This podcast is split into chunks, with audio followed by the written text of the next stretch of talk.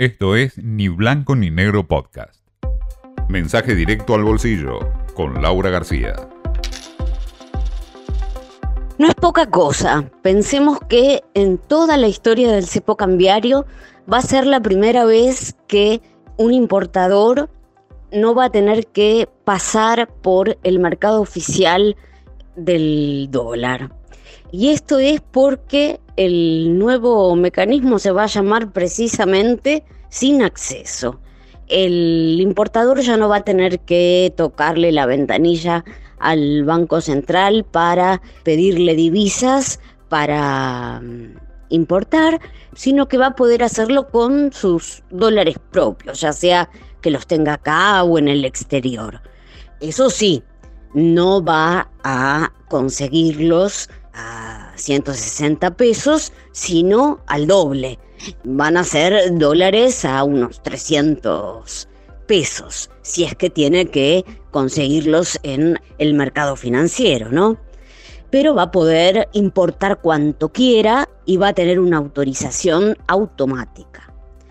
Recordemos que este fue un tema súper ríspido, porque claro, estos dólares que se autorizaban para que los importadores pagaran sus deudas en el exterior, salían de las reservas, suponían un drenaje de dólares.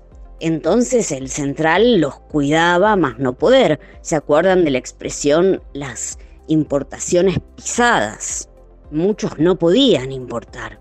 Así que bueno, era una forma de regular la salida de dólares, no era la única canilla eh, por la que se iban los dólares, también eh, los viajes al exterior de los argentinos, por ejemplo, pero sí una de las principales.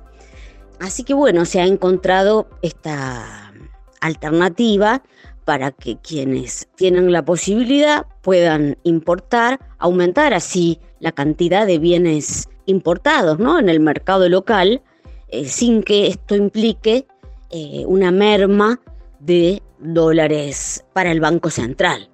Ahora, por otro lado, siguen sin entrar dólares, que es el, gran problema. Por eso eh, ya se está evaluando, así como se hizo con la soja, ver si no se restablece alguna cotización especial más alta para todos los granos, para incentivar la liquidación porque se ve que si no, no se llega a marzo.